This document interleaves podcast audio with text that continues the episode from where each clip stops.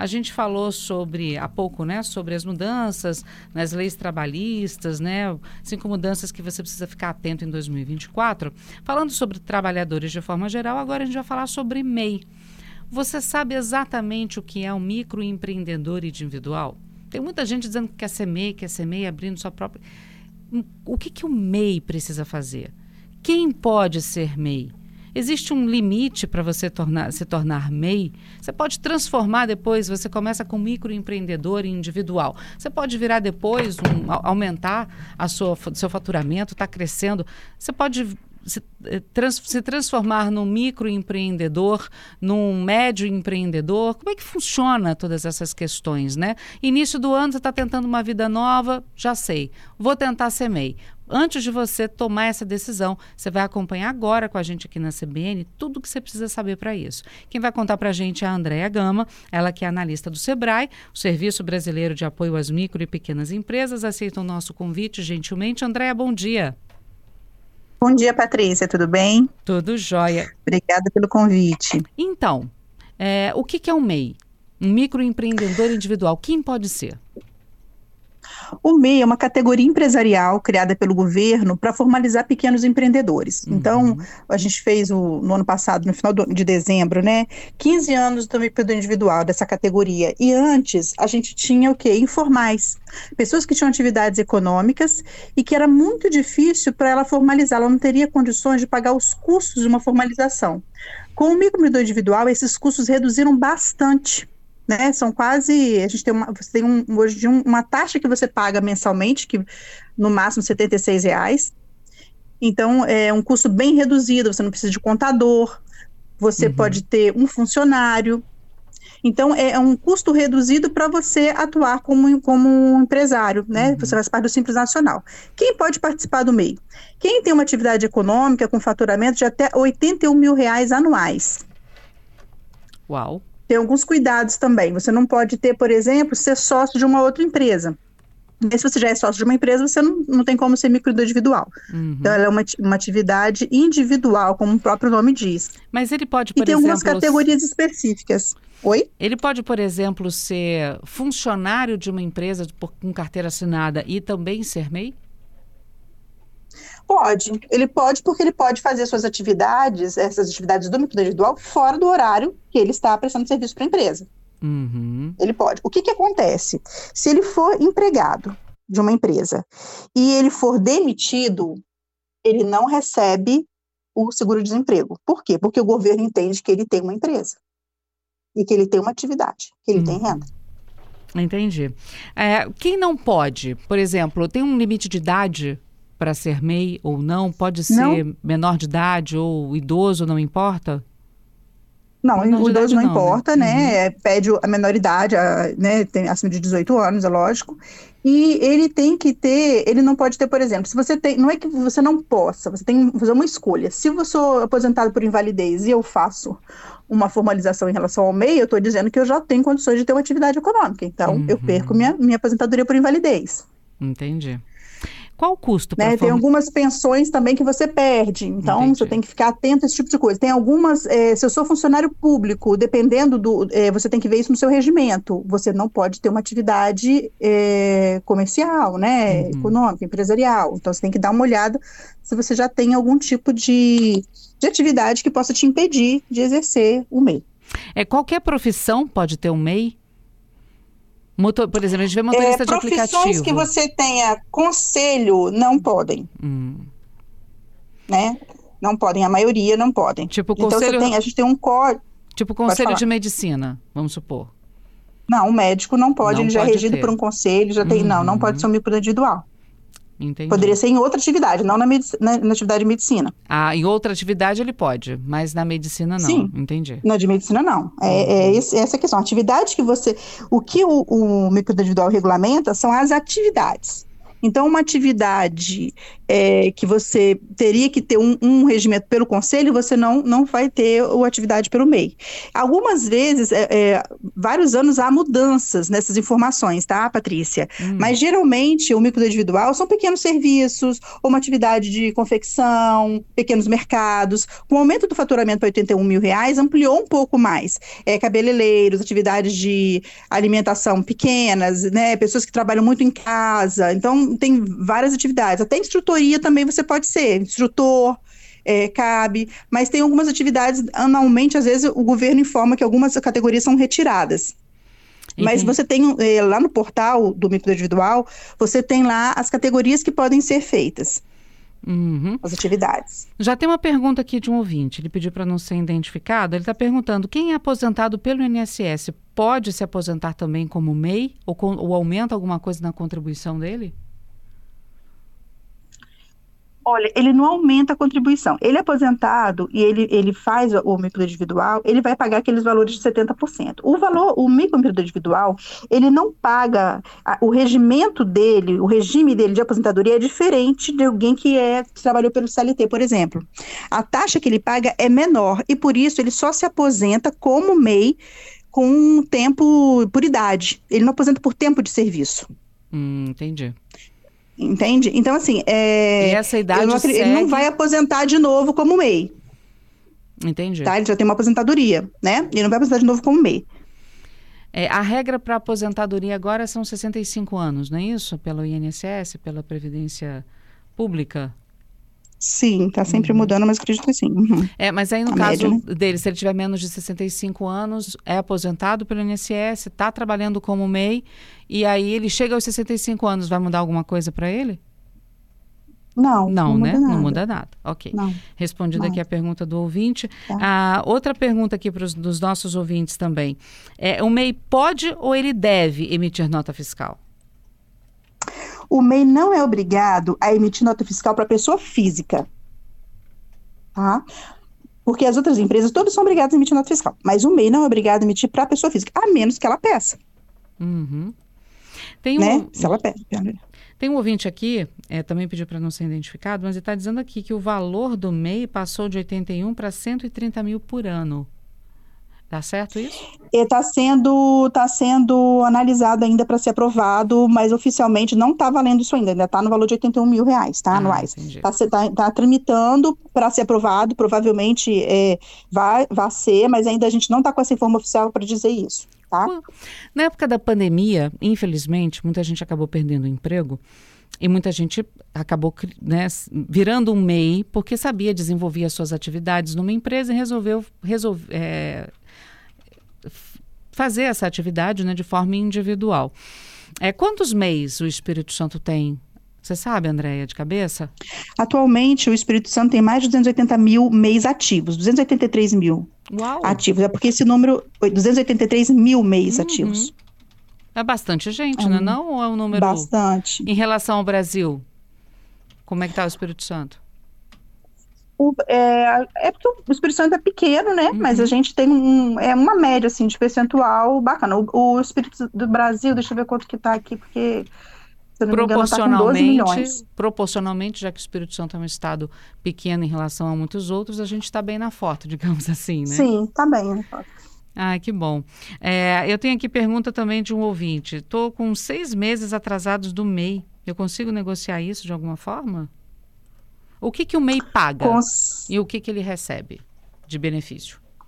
Olha, o MEI, ele, ele tem de benefício né, é, pessoais, ele começa a ter são, é, alguns direitos, benefícios para o próprio MEI. Aposentadoria por idade, aposentadoria por invalidez, auxílio-doença, salário-maternidade. Então, todos esses benefícios da Seguridade. E para a sua família, numa causa de auxílio-reclusão e pensão por morte. Uhum. Tá?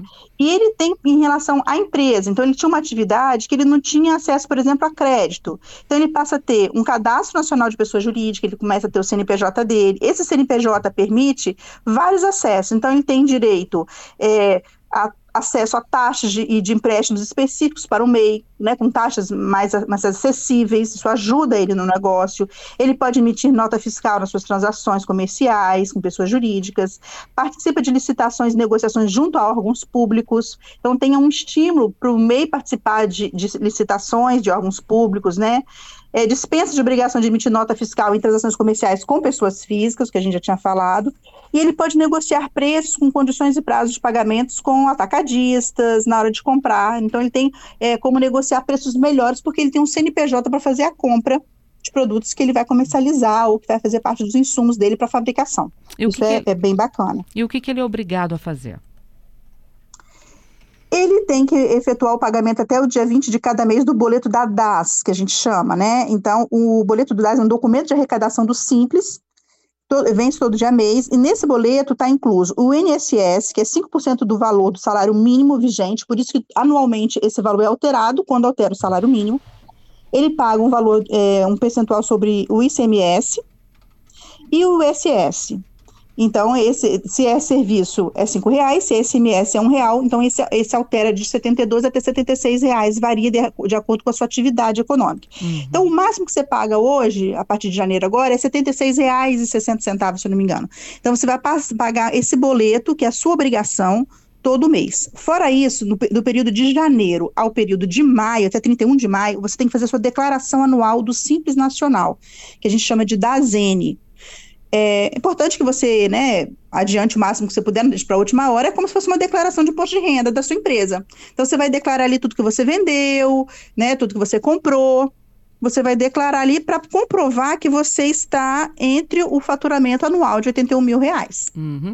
No caso do ouvinte aqui que diz que está seis meses atrasado, ele continua com os mesmos direitos e obrigações? Alguma coisa passa a ser restrita hum. para ele? Como é que acerta isso?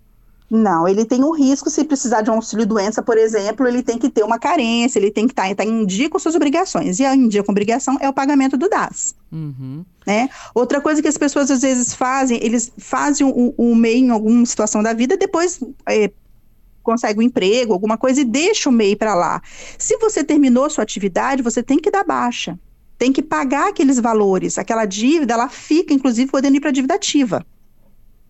Então é importante que você esteja em dia. E se você ah, vou desistir da minha atividade, vou né, passar a ser um, um, empregado de uma empresa, vai lá e dá baixa, para você não ficar com aquela dívida é, mês a mês, né, crescendo ali, um dia você vai ter que, que arcar com ela. Então, você tem seis meses que você não paga, você pode parcelar.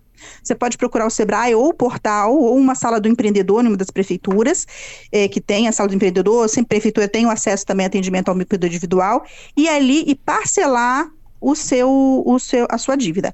Parcelando a dívida, você não pode perder as datas de pagamento. Uhum. Senão, começa tudo de novo, ok? Entendi. A gente já está caminhando para o repórter CBN, Andréia. Eu vou te fazer uma pergunta, você responde para a gente na volta. É, você falou sobre não ter mais essa atividade, conseguiu um emprego, vai deixar a atividade de MEI, tem que dar baixa. É, dando uhum. baixa, ele pode retornar depois à atividade, se ele quiser? Vamos supor que a pessoa perca o emprego de novo. Ele pode retornar com esse MEI ou ele tem que fazer outro?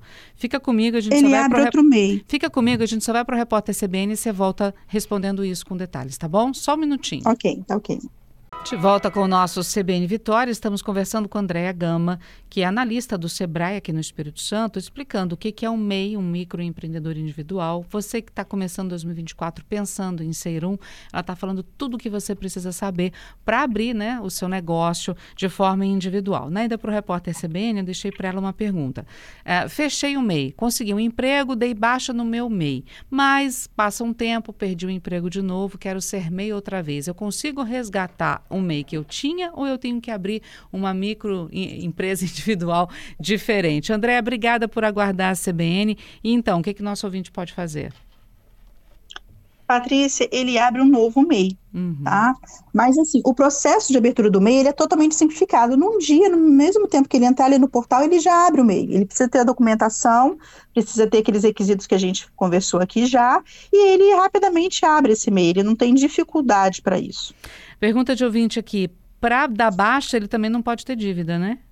A gente estava falando não, sobre Não, ele tem que acertar a dívida, exatamente, ou parcelar uhum. a dívida, e aí para dar baixa.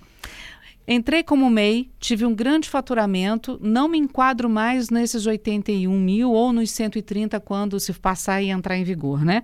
Eu posso mudar de categoria? Como é que faz isso? Sim.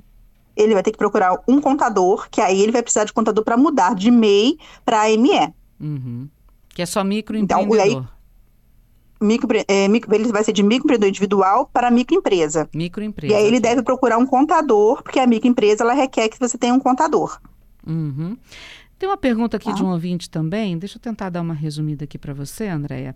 Ele fala o seguinte: ele é aposentado, recebe a aposentadoria dele e abriu uma empresa. E tá lá comercializando, tá bem e tal, e resolveu comprar um carro. Só que o faturamento dele é menor do que os 81 mil mas ele comprou um carro de mais de 100 mil reais, até pelo transporte das coisas que ele precisa. É, isso não vai dar problema no imposto de renda quando ele tiver que declarar, porque ele comprou com o que ele ganha do, do da empresa, mas também com a aposentadoria dele. Ele juntou os dois e comprou o carro. Isso dá problema. Mas ele comprou o carro no nome da empresa ou no CPF dele? Pelo que eu entendi aqui, no nome da empresa em cima do CNPJ. Ele está tá dizendo aqui que acho que até tem desconto para microempreendedor, para empresa, para comprar carro, Sim, alguma coisa tem, assim. Então, tem, é. Olha só, o pagamento do carro, ele é diluído, certo? Ele não comprou à vista, provavelmente. É, não, comprou. Ele, ele, contou a história toda dele aqui para mim. Ele está dizendo que ele comprou à vista um carro de 130 mil reais. Ele teve um desconto por meio de 8 mil reais.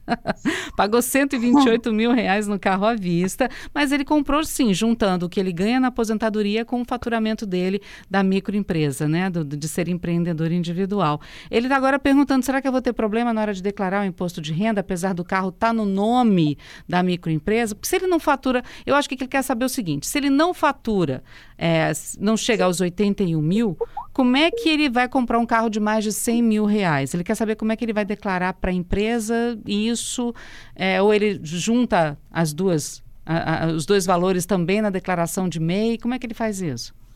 Então, é, na questão do MEI, porque ele poderia, ele faz uma declaração dele se, se o valor que ele recebe somando a aposentadoria e o que ele tem de renda do MEI, né, ultrapassa o valor de, de limite do imposto de renda, ele tem que fazer a declaração dele também individual de, de imposto de renda. É uma coisa.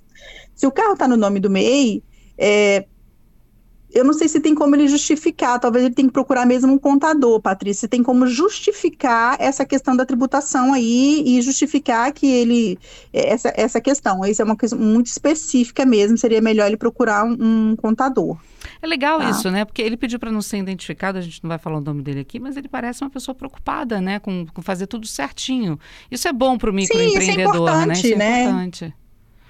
É importante porque, e para isso tem, tem né, o, os contadores que podem apoiar nessa questão mais de contábil, de tributação, né? Uhum. E, e, é importante você se organizar e você prevenir também, não deixar a, receita te cobrar, né? Então, se você pode fazer essa declaração organizadamente, isso, isso é o melhor tá? Eu nunca tinha visto um caso assim, eu posso procurar saber informações e depois passar também, mas um, um, contador seria a melhor indicação que eu poderia dar no momento. Show. Olha, tem um outro ouvinte aqui que eu acho que está na mesma situação do outro que a gente falou. Ele está perguntando onde é que ele faz o parcelamento do MEI, pagamento também atrasado.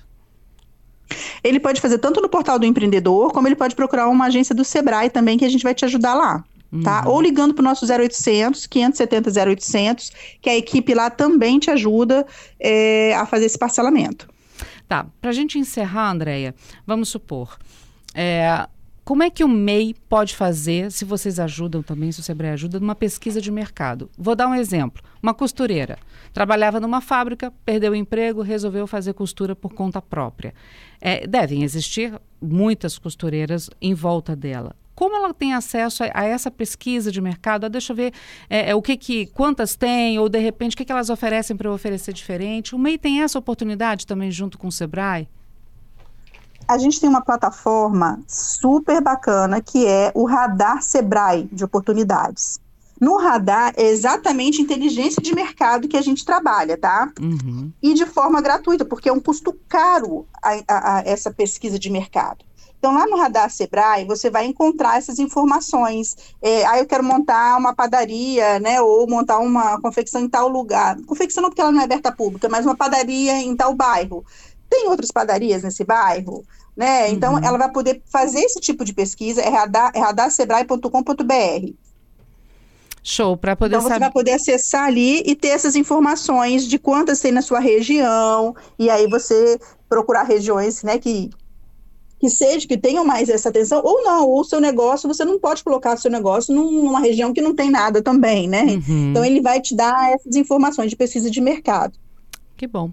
André, obrigada mais uma vez por estar conosco aqui na CBN, tirar a dúvida dos nossos ouvintes. Olha, pela quantidade de perguntas que a gente recebeu hoje, eu já vou deixar o convite aberto para você participar outras vezes com a gente, viu? Porque por mais que a gente venha falando de ser microempreendedor individual, da gente ter visto muito, na época da pandemia, a gente viu muitas campanhas, e essas campanhas continuam também até hoje, né, para esse público que acabou querendo ser, né? Muita gente nem perdeu o emprego, tá? Muita gente pediu para sair para abrir o seu negócio, seu microempreendedor individual. E ainda assim estimula-se isso e as dúvidas aparecem, né? Então já deixo o convite aqui para você estar conosco numa outra ocasião estão sempre à disposição e a gente também quer disponibilizar para vocês o, nosso portal, sebrae.com.br, porque tem muita informação lá para o MEI, ele pode né, buscar informações ali, o nosso 0800 570 0800, que funciona 24 horas, 7 dias na semana. Então, para tirar uhum. suas dúvidas, para te atender, mas a gente está à disposição, tá, Patrícia? Obrigada pelo convite. Andréia. É sempre bom a gente estar tá informando aí das é. soluções. Então, me despedi de você, mas não posso não. Tem mais duas perguntas aqui.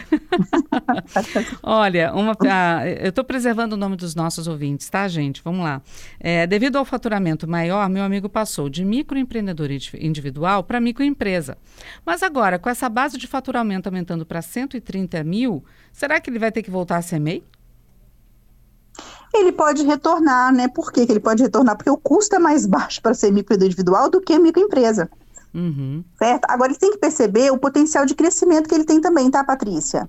Às vezes ele está na beiradinha ali dos 130 mil, né, quando isso acontecer, e aí ele tem um potencial de crescimento muito grande. É importante a gente saber, gente, que é imposto, a empresa não paga, ela recolhe do consumidor final. Então, se eu tenho possibilidade de ampliar a minha empresa, ampliar as minhas vendas, eu tenho que analisar a curto, médio e longo prazo se vai valer a pena eu voltar para um uhum. micro individual ou se eu vou permanecer como microempresa porque eu vou ter ganhos, vou ampliar as minhas vendas. Eu não tenho teto para mim quando eu sou microempresa, eu vou, eu vou crescendo, né? Uhum. E eu já tenho toda uma estrutura. Outra coisa também, a microempresa pode ter mais funcionários, o microempreendedor individual só pode ter um. Uhum. Então ele tem que avaliar a estrutura do negócio dele para ver se vale a pena retornar, não é só o faturamento. Uhum. Agora, sobre benefícios que você estava comentando com a gente, ele está perguntando se a pessoa já for aposentada e depois optar pelo MEI e, poxa, ou sofrer um acidente de trabalho, inclusive, ou acabar falecendo. Quais são os benefícios que, num caso de acidente e é, sequelas, ele recebe? No caso de morte, a família tem direito a alguma coisa? A família tem direito à pensão, né? Os filhos, normalmente como uma pensão normal, ou a esposa, ou os filhos têm direito à pensão por morte, e ele, em caso de acidente, de sequelas, tem direito à aposentadoria por invalidez, se couber. Uhum. Tá certo. André, obrigada, tá. viu? As que chegarem depois, a gente marca uma, nova, uma nova oportunidade para conversar, viu? Vamos marcar sim. Obrigada mais uma vez. Vamos marcar sim. Tá, Joia. Obrigada a você. Um abraço. Um abraço.